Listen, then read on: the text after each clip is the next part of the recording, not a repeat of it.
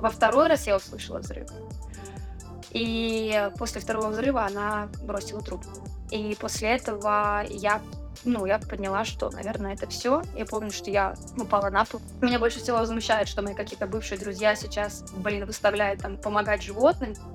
И это так смешно, это так противно, потому что ты сейчас помогаешь животным, а тебе, то есть, не жалко животных, которые погибли в Каховке, просто валом дети, которые умирают, старики, когда потом, когда все, дай бог, закончится, все будут, блин, а мы не знали, мы не понимали, мы не понимали, насколько это страшно. Всем привет, это подкаст «Поживем, увидим». Меня зовут Надежда Юрова. В гостях у нас актриса Екатерина Кузнецова. Вы можете помнить ее по ролям в сериале «Кухня» или сериале «Вампиры средней полосы». Катя родилась в Киеве, однако 13 лет э, проработала в России. С началом полномасштабного вторжения э, она уехала из России.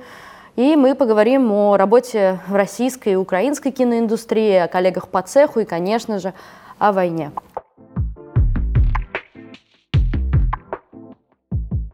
Катя, привет. Привет. Ну расскажи, как ты вообще, где ты сейчас? Ну, я на сегодняшний день живу на два города. А, когда началась война, мы с мужем уехали на остров Тенерифе, это Испания. Когда все началось, я физически там находилась. Э, и, в принципе, у нас было в планах туда переехать. Но мы хотели это сделать чуть-чуть попозже, но война внесла свои коррективы. А, первое время мы были там, а, и потом, как только... Ну, у меня, в принципе, с самых первых дней войны а, было острое желание приехать в Киев, но это все, конечно, сопровождалось тем, что мои родители были категорически против, потому что это было опасно. Вот. И потом первый раз я приехала в Киев в марте, 2023 года, это было 22 марта, как раз у меня у отца был юбилей, я сюрпризом приехала, это было, конечно, очень трогательно все. И я э, все время приезжала на какой-то маленький период времени, либо на 10 дней, потом я снова приехала в июне на две недели, и вот сейчас я нахожусь э, в Киеве, а, и я сюда приехала уже больше на, ну, как бы на 2-3 месяца, потому что есть и какие-то рабочие предложения, поэтому я живу на два города, а, вот, и, ну, как бы, пока так. Расскажи, а как сейчас обстановка в Киеве? На самом деле очень тяжело ежедневно видеть э, то количество военных, которые, э, ну, с инвалидностью, которые, которых очень много в городе. И с одной стороны, ты видишь, что жизнь продолжается, потому что украинский народ он необычно просто, ну, в рамках того, что происходит, э, сохранять еще какую-то жизнь, это крайне сложно. И судя по своим, и глядя на своих друзей, я понимаю, что они, конечно, выбирают э, путь жить. Потому что у многих маленькие дети, естественно, детей не нужно лишать возможности а, иметь детство. Но психологически, безусловно, здесь очень тяжело. А, я уже молчу про эти воздушные тревоги, которые ежедневные, бывают по 3-4, а то и 5 э, в день и ночью.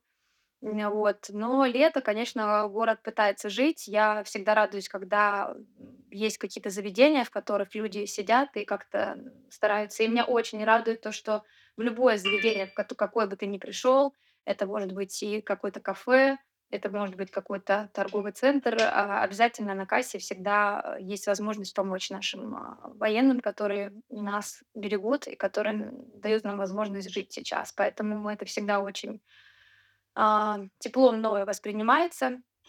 Вот. Ну и, естественно, конечно, сейчас так получается, что через каждого, даже первого знакомого у нас э, сыновья, э, отцы э, и братья воюют, поэтому, конечно, настроение, сами понимаете, тяжелое. Поскольку у меня очень много друзей, а, у меня очень много наших друзей моих родителей, а, где молодые сыновья, отцы тоже добровольцами идут и воюют, поэтому э, это все чувствуется, мы с ними всегда на связи, и чем можем, конечно, помогаем все вместе. А семья все это время в Киеве живет? Да, семья все это время была в Киеве и сейчас в Киеве. Ну, тут даже нечего говорить, потому что многие как бы предъявляют, что почему ты их не забрала, не увезла. А, я их прекрасно понимаю, потому что они всю жизнь живут в Киеве, и э, для них уехать куда-то ну, это просто невозможно. И, конечно же, я стараюсь как-то их убеждать, что нужно выезжать, хотя бы сменить картинку. Э, на по первости это тоже не получалось, потому что они всячески отказывались от этой ситуации. Вот, но тем не менее, Жизнь как бы продолжается, несмотря на все эти вещи, но понятное дело, что никто не планирует э, какую-то иммиграцию или там, образно говоря, и и они ищут какое-то там место на планете, где им будет хорошо. Им хорошо дома, и они хотят быть здесь. А были ли моменты, когда война подошла максимально близко к дому твоих родителей? А это постоянно происходит, потому что мои родители приняли решение не жить, э, в Киеве. Они решили уехать, э, за город, и им казалось, что тут безопаснее. Но это было не так, и я, конечно, пережила очень много, э, боли и страха, потому что 24 на 7 я просто молю и благодарю Вселенную за то, что был интернет, и никогда он не пропадал. То есть и была возможность либо в переписке, либо голосовыми, либо просто как-то общаться с ними. И был один момент, когда мы говорили по телефону с мамой минут, наверное, уже 20, уже даже как-то там она рассказывала про какую-то там свою жизнь э, повседневную. И я услышала взрыв, мама начала кричать, э, побежала к окну и стала смотреть, целые ли окна, потому что взрыв был сильный, сильный. Я, находясь там на другом континенте, об- образно говоря, все это слышала. Во второй раз я услышала взрыв. И после второго взрыва она бросила трубку. И после этого я, ну, я поняла, что, наверное, это все. Я помню, что я упала на пол. Я меня муж, конечно, все всячески там, да, поддерживал. И мама перезвонила мне через 2 минуты. Но эти 2 минуты- это это была это целая жизнь. У меня все промелькнуло. Она перезвонила, сказала: "Мы живы, все в порядке". Таких ситуаций очень много было. И, э, у наших соседей есть, э, камеры видеонаблюдения, где это все зафиксировано, как это все леталось, э, как это все происходило. И это, конечно, крайне страшно. Про личную жизнь давай немножко поговорим. А, У тебя же муж гражданин РФ. А, Как он относится к войне и говорите ли вы вообще об этом? Конечно, безусловно, э, он, а, стал увлекаться историей и вообще историей украинского народа после аннексии Крыма. И, естественно, всячески его эта ситуация трогала. И он мне давно говорил о том, что давай мы уедем, потому что я, например, не хотел бы жить в той стране, где я не имею права высказываться. У него личные примеры было очень много ребят. Он мне профессионально занимался скейтбордингом, и Такая, на самом деле, классная коммуна людей, парней. И были случаи, когда просто отбирали бизнесы. У мальчика, у друга, у него был какой-то скитовый магазин, который ну, просто находился там на окраине. И просто могли прийти и просто сказать, там, мы не забираем 20%, 30%, просто иди нахер отсюда, и все. И он это все наблюдал. Ему это все не импонировало, но он, в принципе, человек у меня такой голод мира, потому что у него бизнес на Шри-Ланке, вот, и он всячески хотел перебраться на Тенерифе, потому что он у меня серфер, и там прекрасные споты, и как бы все в таком духе. Поэтому какое-то время он жил в Риге, а, вот, и поэтому всячески он, конечно, мне говорил: "Давай уедем". И сейчас, э, ну, мы только про это и говорим. То есть мы на протяжении всего этого времени, да, 2 года, м, мы пытаемся посмотреть что-то отвлечённое, там Netflix или что-то еще, и мы понимаем, что мы включаем, вроде мы как настроились переключиться, и все равно мы не досматриваем, мы отвлекаемся на телефон, на нов новостные телеграм какие-то чаты, и мы много об этом говорим. И, конечно же, он испытывает очень сильное чувство вины, а, и понятно, что он испытывает, эм, несусветнейшую боль, потому что через меня он видит, как это все происходит. И здесь, в принципе, можно и не смотреть новости. Здесь просто можно пообщаться с родственниками и услышать просто истории такие, что, ну, это невозможно. Поэтому, конечно, он полностью разделяет все мои взгляды. У него нету каких-то там двойных стандартов, у него нету там каких-то: "А вдруг, а это, ой, давай проверим эту информацию". Нет. Он понимает, все и, конечно же, поддерживает меня и мою семью. А, Ты сейчас упомянула, что ему тяжело. Это про то, что я россиянин, и мне стыдно, что моя страна творит то, что творит, А, или это что-то другое? Да, я думаю, что, безусловно, это присутствует, э, хотя как бы все по-разному к этому относятся. Кто-то говорит: "Я же не стреляю, я же не пошел воевать, я же уехал", или там еще что-то. Но я знаю точно, что он как человек очень добрый, который любит людей, любит, э, детей, любит, э, стариков. О он не он он он не может, э, на это смотреть. Безусловно, я уверена, что у него присутствует это коллективное ну, не то, что коллективное, он говорит за себя, он не говорит за всю нацию. Он говорит: "Война, мне, конечно, больно, и мне тяжело с этим жить. Мне тяжело это не то чтобы, а, там оправдать, безусловно, просто хотя бы даже это, ну, это читать и осознавать, что это происходит сейчас, в эпоху, когда мы все такие просветленные, мы все такие, э, дипломатичные и, ну, в общем, он, у него просто, да, он не понимает этого. Поэтому я рада, что это так происходит. Я уверена, что если бы у нас разнились бы взгляды, это было бы очень сложно, потому что вот именно сейчас для меня история, когда мне люди говорят о том, что я вне политики, я как бы ничего не разбираюсь в этом. Ну, для меня эти люди не существуют, для таких людей не существует, потому что уже сейчас этим всем не интересоваться и не давать какую-либо оценку и иметь свое мнение, свою позицию, для меня в моем окружении это недопустимо.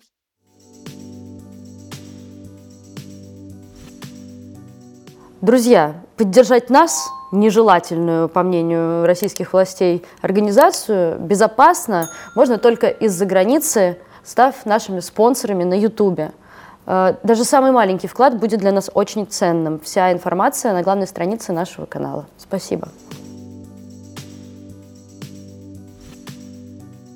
А, скажи, а у тебя у самой внутри а, поменялось как-то отношение к другим россиянам? Ну, чувствуешь ли ты, что, условно, каждый в ответе за то, что произошло? Поменялось ли что-то в твоей голове в этом плане? Я же прожила в России 13 лет, и я как раз и могла не, и не относиться никак к этой политике, потому что я не меняла гражданство, я не знала никакие законы, там, Конституции, еще чего-то. Я была человеком, который э, занимал свою нишу в этой стране, я была реализована, я была востребована, я делала свое дело, все. Поэтому все эти истории, когда я слышала там во дворах, что там он там хороший президент, нехороший президент, меня это как бы не трогало, меня трогала моя история, потому что я всегда была вовлечена в то, что происходит в моей стране. Э, я в Киев приезжала и приезжаю там в год по, по 5-6 раз всегда. Вот, поэтому мне сложно вообще как бы давать оценку то, что чувствуют как бы русские, но безусловно, у меня, ну, не то чтобы он сократился круг общения, но я такой, в принципе, человек, что я вроде создаю впечатление открытого, общительного, но подпускаю к себе близко я крайне мало людей. Поэтому те люди, которые, которые были э, со мной э, и до э, полномасштабного вторжения, они остались. Но это на пальцах одной руки. А все остальные, остальные люди, которые ушли из моей жизни, я очень легко расстаюсь э, с людьми, потому что я очень в каких-то вопросах Категорично, э, принципиально. И я не то чтобы считаю, что нельзя давать второй шанс. У меня что-то внутри умирает, и я не вижу смысла дальше строить какие-то отношения, особенно когда человек начинает нести какую-то полную чушь. У большинства моих друзей, которые имели там, да, и коллег по цеху, актеры, там, актрисы, у них был просто ужас, они не понимали, как такое может быть. У меня было к этому такое отношение. Мы работаем, мы работаем два-три месяца, мы прекрасно общаемся, дальше наши пути расходятся. Поэтому сказать, что я была разочарована, ну, я еще раз убедилась в том, что я не ошиблась на съемках в этом человеке, в этом артисте, который, к сожалению, не хочет выходить из зоны комфорта. Все хотят классно жить, все хотят э, как-то, чтобы это все потихонечку подутихло и все, все было хорошо. Но так невозможно, потому что вот эта вот тенденция транслировать про то, что я такой просветленный, я такой благородный, я, я, я, я хожу к психологу, я хожу к нумерологу, но это все абсолютно разнится с тем, как, какие у тебя ну, жизненные ценности. Потому что здесь, когда меня больше всего возмущает, что мои какие-то бывшие друзья сейчас, блин, выставляют там помогать животным, и это так смешно, это так противно, потому что ты сейчас помогаешь животным, а тебе, то есть, не жалко животных, которые погибли в Каховке, просто валом. Дети, которые умирают, старики. Э, и, конечно, у меня прорывает написать этим людям э, какие-то ответы, но я себя сдерживаю, потому что я понимаю, что этих людей в моей жизни уже нет и не будет. Потому что что бы они мне ни сказали через там годы, мне этот ответ не будет э, убедительным, и я не прощу этим людям Ну, как бы не то, что не прощу, я их уже простила, они, их нет в моей жизни. Я имею в виду, что в контексте того, что я не дам возможности даже высказаться на этот счет, потому что мне тоже не нужно. А кто из коллег по цеху расстроил больше всего или удивил? О, я даже не знаю. На самом деле, я же говорю, что у меня с коллегами, я со всеми в хороших как бы была отношениях, э, и так, ну, чисто рабочих. То есть я, мы не ездили в совместный отпуск, у нас не было такого, что мы там сидели, там как-то чаемничали дома. Это были такие отношения хорошие на какой-то определенный период. А я же говорю, что самые близкие мои э, люди, они м, переживают, и как бы я они сопереживают. Многие, которые были в начале войны, они многие уехали. Кто-то сейчас планирует э, уехать, потому что все мы понимаем, что есть и, дай боже, больные родители, родственники. Не всегда это технически можно сделать. Поэтому я даже не знаю. Меня просто удивляет э, другой момент, что ладно, вы не можете высказаться, вы трусы, понятно, там, да, вы боитесь сесть в тюрьму. А, но люди, у которых есть украинские корни, у которых есть украинские родственники, которые сейчас под бомбежками, вы этим людям не пишете, вы не спрашиваете у них, как вы, вам, может быть, что-то нужно. Вот это меня, ну, как бы просто это дикость для меня. То есть, э, ну, я же говорю, что я не очень была близка с ними. Но вот у меня есть, например, друг, он как бы украинский актер, который дружил там с другими украинскими артистами. И 22 февраля они сидели в Киеве, курили кальян и, и пили там вино и говорили за жизнь, про любовь, про дружбу, про эти жизненные ценности. И через два дня начинается война такая полномасштабная.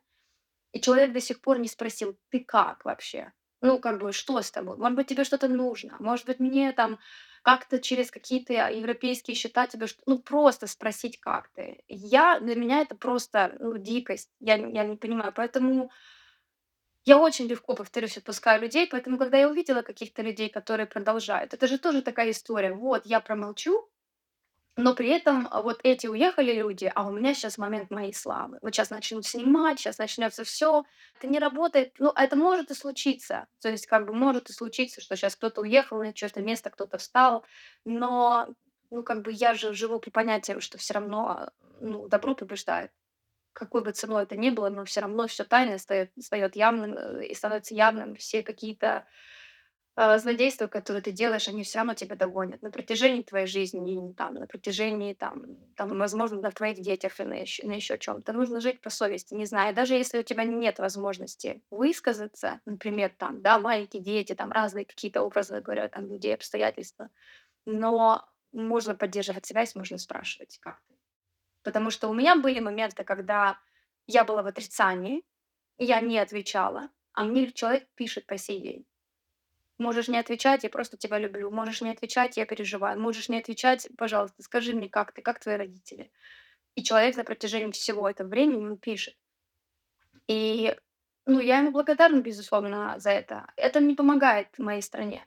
Ну, война от этого не остановится. Но вот чувство какого-то, ну, какой-то поддержки, вообще солидарности и какого-то сочувствия, которое сейчас очень деформировалось, э, оно должно оставаться в людях. Но я, опять же, я не берусь судить, потому что этих людей нет в моей жизни. В моей, в моей жизни тот круг людей, моих союзников, единомышленников, и э, очень много людей, которые близки мне по духу и которые смотрят в одном и том же направлении, в котором я смотрю, собственно, так. Есть какая-то история про скандал с Стояновым и Ткаченко. Расскажи, что это было. Это не было скандалом, просто эти люди не написали мне ни слова, они не спросили у меня, как я, что я, хотя мы вместе работали и снимались. Единственный человек из э, моей так называемой вампирской семьи, который переживал и писал мне, это была Оля Меденич.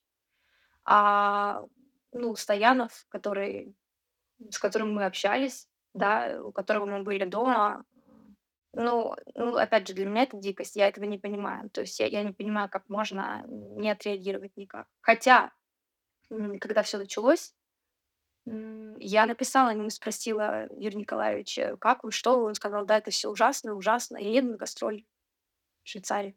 Я говорю: "А вы уверены, что вы сможете полететь?" Он говорит: "Да, он на гастроли, у меня всё хорошо". Ну, как бы мне стало все понятно. Я достаточно тут как бы как как на это реагировать. Ну и, соответственно, я я не знаю даже, как сказать. Э, у меня настолько были, э, забита голова другим. Сказать, что мне стало бы легче, если бы они мне написали, ну, конечно, нет. Но я же говорю, что чувство такта и какой-то солидарности и сопереживания, оно должно присутствовать в людях. Если его нету, ну, значит, э, ну, ты получеловек для меня. Для меня, я опять же говорю за себя, с моей точки зрения. Никакого скандала не было. Единственное, что там я даже не посчитала нужным в какой-то прессе или там в социальных сетях оправдываться или объясниться, а, по поводу там второго сезона. Я понимаю, что думающая, умная аудитория понимает, что никто меня не снимал с роли, что никто там ни палки никакие в колеса не вставлял. Это было мое решение а, где я сказала, что я не прилечу, и я не буду сниматься, и все, точка. Поэтому как-то так. И даже когда уже там, образно говоря, там была какая-то там другая актриса, которая играла эту роль, по сей день мне никто ничего не написал, и как бы все в таком духе. Поэтому скандала не было. Все, в принципе, так вот было как-то максимально некрасиво. Ну, в общем-то, мне все равно. А если говорить за тех, кто высказался против войны, э, не знаю, Назаров, например, с которым вы снимались, э, вы поддерживаете отношения?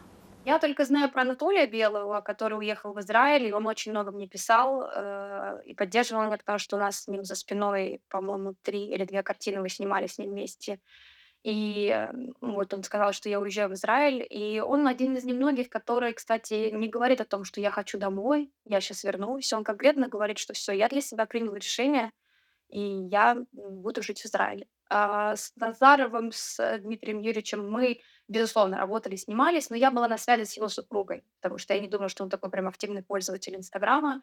Я э, с супругом его очень много писала, и когда их уволили из театра, я тоже ей написала. Вот. И, собственно, в общем-то, и все. Ну, как бы я понимаю, что у них сейчас гастроли, у них все в порядке, мы на друг на друга подписаны, и все.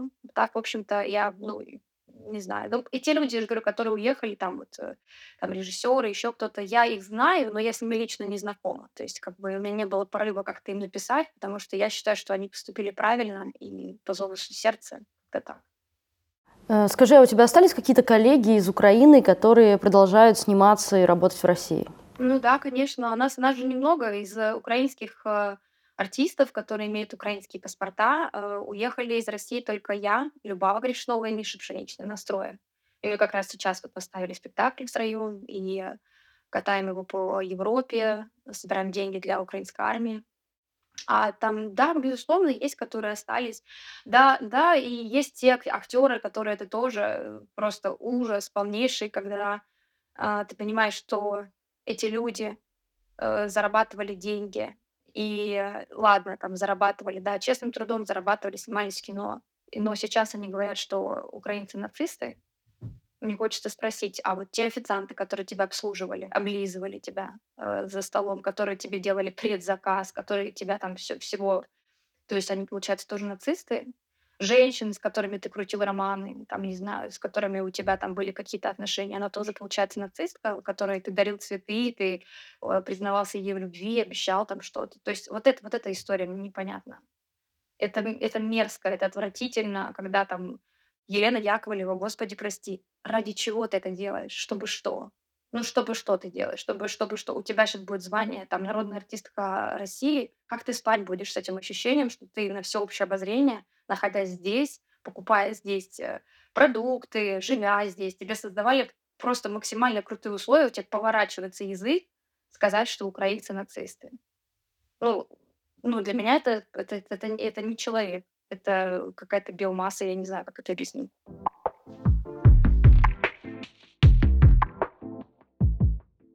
Слушай, Кать, как ты думаешь, можно ли оставаться в России с антивоенными взглядами и при этом как-то в киноиндустрии э, работать? Как тебе кажется?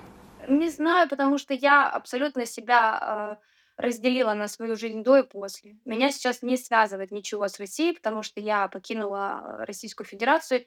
Я, безусловно, не хочу сейчас выглядеть человеком, который там неблагодарный. Я благодарна за тот период, который я там прожила, за те работы, которые у меня были. Безусловно, я не могу это отрицать. Э, это все было достаточно круто в моей жизни, но после 24 февраля, по-моему, все очевидно. Поэтому я не слежу, я не знаю, что там снимается, как там снимается, а, в каком формате, какого рода контент снимается. Я не в курсе, я не знаю. Я единственное, что я, ну, понимаю, что, наверное, это какая-то, история, когда ты ты должен жить, э, и делать вид, что ничего не происходит. Вот вот это, наверное, тоже, что меня очень сильно, ам, и мне просто очень не хочется, чтобы потом, а это же будет, когда потом, когда все, дай бог, закончится, все будут: "Блин, а мы не знали, мы не понимали, мы не понимали, насколько это страшно". Вот эта вот история, которая будет обязательно, и все будут плакать, и будут оправдываться. Не знаю, надо жить здесь и сейчас. И я могу сказать от себя, что мне стыдно сейчас, что когда были теракты в Израиле, когда были войны по всему миру, я к этому относилась как? Я посмотрела новости, я попереживала 10-15 минут, а дальше я живу свою жизнь. Это неправильно, потому что я теперь понимаю масштаб трагедии. И вообще я хочу сказать, что никто никогда не сможет понять вот этот весь ужас, пока он не побывает здесь. Потому что у меня градация э, моей агрессии и ненависти, она менялась. Пока ты находишься в безопасном месте, пока ты не слышишь вот эти вот страшные звуки ежедневные, ты как-то можешь быть, э, ну, ты в спокойном сфере, с- э, среде, и тебе норм- ну, как бы нормально, ты переживаешь. Но это не то. Как только ты приезжаешь сюда и видишь а, этих молодых парней, которые на инвалидном кресле, без рук, без ног, а, ты, ты, ты не можешь на это смотреть. Ты, ты, ты даже не понимаешь, от, где взять, какие, даже не знаешь, как себя вести. Потому что, с одной стороны, тебе хочется подбежать, упасть в колени и поблагодарить, потому что человек отдал свои конечности за то, чтобы мы были и бы жили в свободной стране. Поэтому сейчас об- обсуждать каких-то там коллег или там, что там они думают, мне все равно, что они думают, потому что я вижу последствия уже сейчас, хотя война не закончилась, и сколько всего этого будет. Поэтому это очень страшно. И поэтому никто не побывал в Киеве, тот не поймет. Вот у меня подруга поехала в Каховку, да, она ей 22 года. Моя Сонька, моя близкая подруга, она говорит, я не могу сидеть, я хочу поехать. Я подписала бумагу на работе, что это моя ответственность. И она приехала черно. То есть молодая девчонка, ей 22 года, приехала черно. Она фотограф у меня. Она говорит, я все это пофотографировала, подсняла. И она говорит, просто меняется вся жизнь, все ценности. Ты понимаешь, насколько важно помогать, насколько важно ценить и испытывать чувство сострадания. И радоваться тому, что ты живешь, э, неважно как и где, но что у тебя есть вода, что у тебя есть чистая вода, что у тебя есть кровать, и ты можешь спать. И ты не можешь все равно спать, потому что ты понимаешь, что где-то там человек не может спать, потому что не на чем. Негде просто элементарно. Поэтому это ужасно все. Давай про кино еще немного поговорим. Что в Украине происходит с киноиндустрией с началом войны? Ну, понятное дело, что на какой-то период времени все это остановилось, но сейчас это все возобновляется потихонечку, появляются новые сценарии, появляются новые проекты, и я очень этому радуюсь, потому что у нас огромное количество талантливых режиссеров, сценаристов, а, которые пишут классные истории, и я вот сейчас буду принимать участие в короткометражке, которая будет участвовать в европейских фе- фестивалях. Вот, и я рада, что потихонечку все это как-то даже в рамках а, военного времени как-то все это развивается и несется, как говорится. Какой-то период времени вообще не было ресурса что-либо там даже читать, смотреть и как-то вообще в этом во всем быть. А потом в какой-то момент э, Любава с Мишей предложили мне пьесу, а, я приехала к ним в Варшаву, мы поставили спектакль. Это комедийный спектакль, такой любовный треугольник, такая вечно актуальная тема. И мы стали, а, тизер мы сделали, мы стали отправлять это все там нашим а, каким-то знакомым по Европе. Получили просто нереально крутой отклик, потому что все-все, и Амстердам, и Бельгия, и Прага, Таллин, все-все отреагировали, в Риге, мы были в Риге. Вот, и мы просто стали играть этот спектакль, и у нас просто были аншлаги, по 300 человек приходило, и украинцы, именно украинцы, которые разбросаны по разным э, кусочкам света. Вот, и это классное чувство, потому что мы получили огромный фидбэк, когда люди сказали, мы первый раз улыбнулись. Вы знаете, вы нам подарили счастье. Мы последний раз улыбались, не знаю там когда. И у нас просто еще такая политика, что мы не просто отыграли спектакль и свалили, мы сыграли спектакль, мы сделали 15 минут перерыв, и после этого мы выходим а, в вестибюль, мы обнимаемся, мы фотографируемся, там как-то чем-то кого можем угощаем, как-то ведем беседы. И то есть у нас получается сам спектакль там полтора часа, там ну, час, там, 40. А после спектакля это может растянуться на два, на два с половиной, на три часа. Вот, потому что очень э, отдельный вид искусства встретить э, украинца на какой-то другой территории. Всегда очень тепло, это всегда очень трепетно и очень трогательно. Мы это очень любим, поэтому мы продолжаем. Вот у нас сейчас будет спектакль в Праге, далее у нас будет шесть спектаклей по Израилю, вот, Америка, вот, Таллин, так что мы как-то тоже вот стараемся работать э, и дарить людям радость, потому что очень много украинцев сейчас разбросано по, по миру. Скажи, пожалуйста, как тебе кажется, когда война закончится, сможешь ли ты вернуться в Россию? Я не вижу, я даже не думала про это, и это, это невозможно сейчас об этом даже говорить, потому что все настолько ужасно и настолько это все продолжается. Это не история там месяца двух. Я, у меня даже мыслей таких нет в голове. Понимаю, сколько беды и сколько горя принесла Россия моей стране, поэтому даже не могу ничего про это сказать. Не думаю даже об этом. Скажи, а какой бы фильм ты посоветовала человеку, который э, занимает провоенную позицию, но вот чтобы он его посмотрел, и тебе кажется, что в нем что-то зашевелится, что-то перевернется, о чем-то задумается. Какой бы это был фильм? Это был бы не фильм. Это было бы просто, я бы ему лично купила билет, чтобы он приехал сюда и пообщался с людьми, которые вот прохожие. Просто подойти к прохожему, например, который стоит в военной форме, просто пообщаться с ним. 10 минут. Это круче любого фильма. Это достовернее, документальнее любого фильма. И все услышать. Мгм. Потому что мы уже в последнее время, мы как бы смотрим, безусловно, новостную ленту, но нам она отчасти не нужна, потому что мы все, у всех там кто-то воюет, у кого-то кто-то там спасает. Мы находимся в этом периоде, поэтому нету такого фильма. И сейчас не хочется называть какие-то голливудские фильмы. Безусловно, нет. Просто приехать сюда и пообщаться с матерями, с женами, с бабушками, дедушками, с военными. Вот так. Скажи, пожалуйста, всегда задаю этот вопрос в конце подкаста. Что тебя поддерживает и позволяет не сойти с ума в этом жутком настоящем? А, родители, безусловно. Безусловно, родители, потому что я единственный ребенок в семье. Я их очень люблю, для меня они авторитеты во всем, и они мне дают силы, только они. Э, да, это мой любимый человек, безусловно. И, конечно, мне очень дает силы, когда я при- приезжаю сюда, в Киев. Э, Находясь здесь физически, мне хорошо. Да, это страшно, да, это опасно, да, но это, это вот место силы мое, мой дом, а, то место, где я родилась. э, И, ну, так было всегда. Даже когда я жила на территории Российской Федерации, у меня так получилось, что я с моим мужем 7 лет, уже скоро будет 7 лет. За 7 лет мы отметили совместно Новый год только один раз, потому что мне всегда, я к маме с папой. То есть у меня Пасха, Мгм. Новый год, Рождество, это всегда Киев, все дни рождения тоже Киев, поэтому а, даже когда в те времена мне было как-то плохо или как-то мне тяжело, я покупала билет и билет прилетала сюда, потому что здесь есть, безусловно, те места, ме- места, которые меня вдохновляют и которые дают мне силы, места моего детства, моей там, школы, университет, это так и осталось. Поэтому это будут родители, дом и близкие, близкие, там, любимый человек, друзья, опять же, тоже. Это был подкаст «Поживем увидим». Спасибо, что досмотрели, дослушали до конца.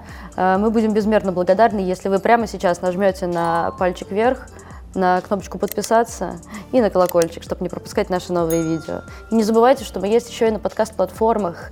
Э, Там нас иногда удобнее слушать, чем смотреть, а еще там выходит уникальный эксклюзивный подкаст «Успеть на переход» про жизнь трансгендерных людей в России. Э, Переходите в описании, мы повесим на него ссылочку обязательно. Спасибо, что вы с нами. Ваша новая газета Европа.